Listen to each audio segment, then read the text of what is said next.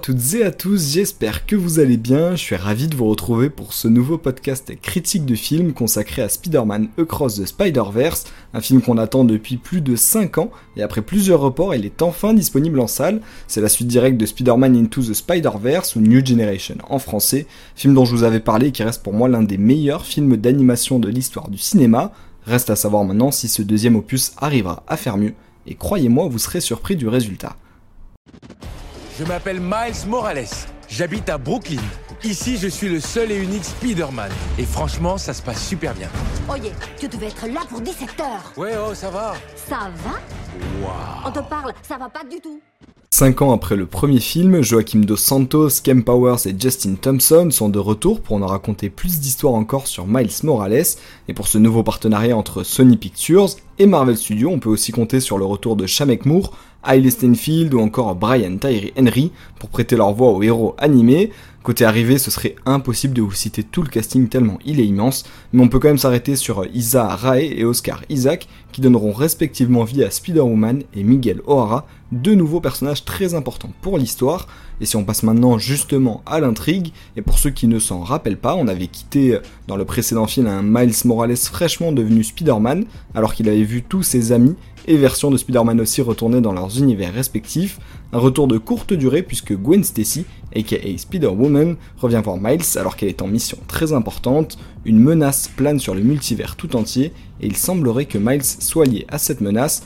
Face à un choix difficile, reste à savoir si Miles préférera sauver sa famille ou préserver le bien commun. Ce qu'il faut retenir en tout cas, c'est que ce film nous réserve des surprises, de l'action, de l'attention et un maximum de Spider-Man. Overdose ou perfection, c'est ce qu'on va voir maintenant avec ma critique. Tu veux faire un tour? Oh! Ouais! Non, t'es sérieuse? Il y a une équipe d'élite avec tous les meilleurs Spider-Héros C'est qui le nouveau? C'est incroyable! Et c'est que le hall d'entrée. Pour la suite du film qui avait remporté l'Oscar du meilleur film d'animation en 2019 devant Les Indestructibles 2.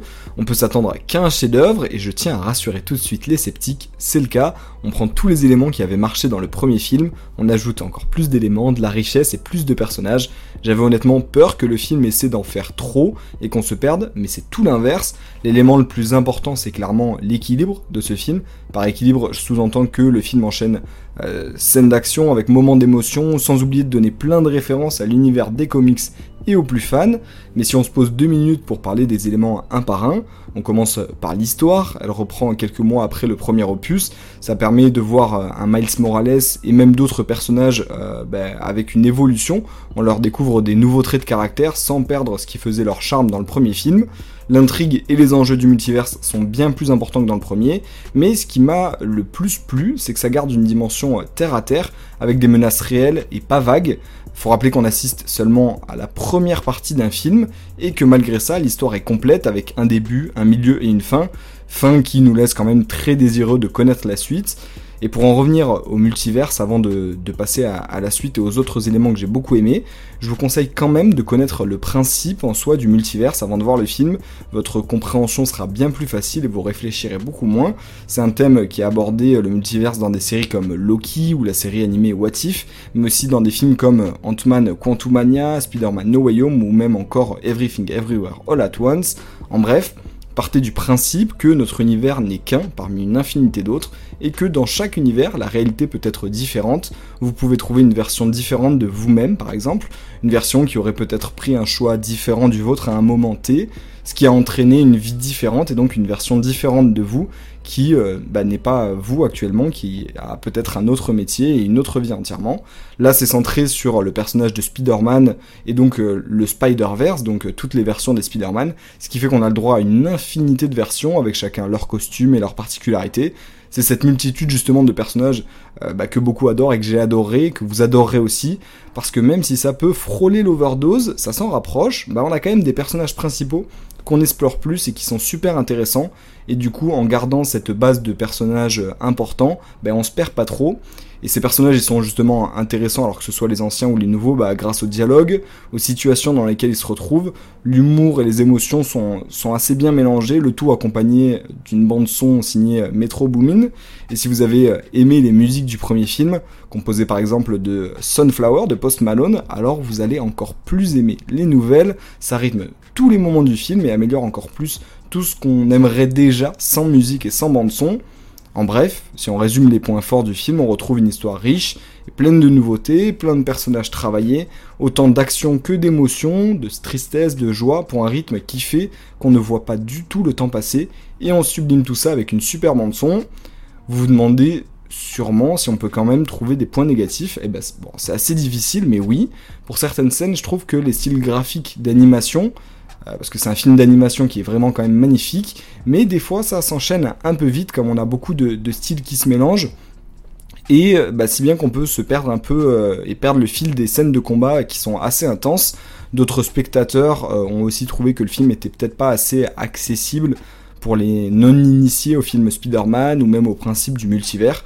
C'est possible, bien sûr, de regarder ce deuxième opus sans avoir vu le premier et d'apprécier l'expérience notamment encore une fois grâce à l'animation et au style qui se mélangent qui sont magnifiques, mais vous percevrez peut-être pas tous les enjeux et vous pourrez pas profiter de toutes les références que ce film offre, mais qui reste quand même une vraie masterclass. Et en parlant justement de ces références, je vais vous en parler plus en détail tout de suite pour la partie anecdote. Être Spider-Man, c'est faire des sacrifices. Tu dois choisir entre sauver une personne et sauver tous les univers. Une partie anecdote qui va spoiler peut-être certains éléments du film, mais rassurez-vous, rien qui vous gâcherait l'intrigue, c'est vraiment anecdotique et élément que vous aviez peut-être remarqué, mais Andrew Garfield est présent dans le film.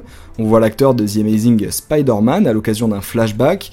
Il me semble aussi que Tobey Maguire est aperçu rapidement dans le même style de scène, alors que Tom Holland et son Spider-Man ne sont que mentionnés lorsque le Spider-Man de Miguel O'Hara annonce qu'il ne veut pas entendre parler du Spider-Man qui a causé beaucoup de problèmes avec Doctor Strange, notamment dans le multivers, et c'est une référence évidemment à Spider-Man No Way Home.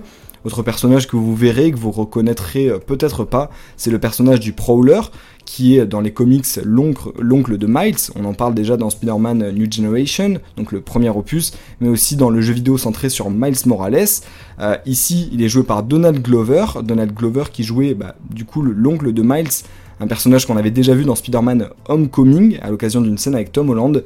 C'était pas sûr que c'était lui et qu'il allait devenir le Prowler. Encore dans Spider-Man Homecoming, c'est vraiment anecdotique, on en parle très vite fait. On a une petite référence à bah, Miles où euh, le personnage de Donald Glover dit qu'il a un neveu qui habite dans le Queens, et bien justement il faisait référence à Miles Morales et on parle justement de plus en plus que Miles Morales pourrait euh, devenir un personnage du MCU et rejoindre Tom Holland pourquoi pas dans Spider-Man 4 ou dans un film propre à Miles Morales, mais du coup en live action avec des vrais acteurs.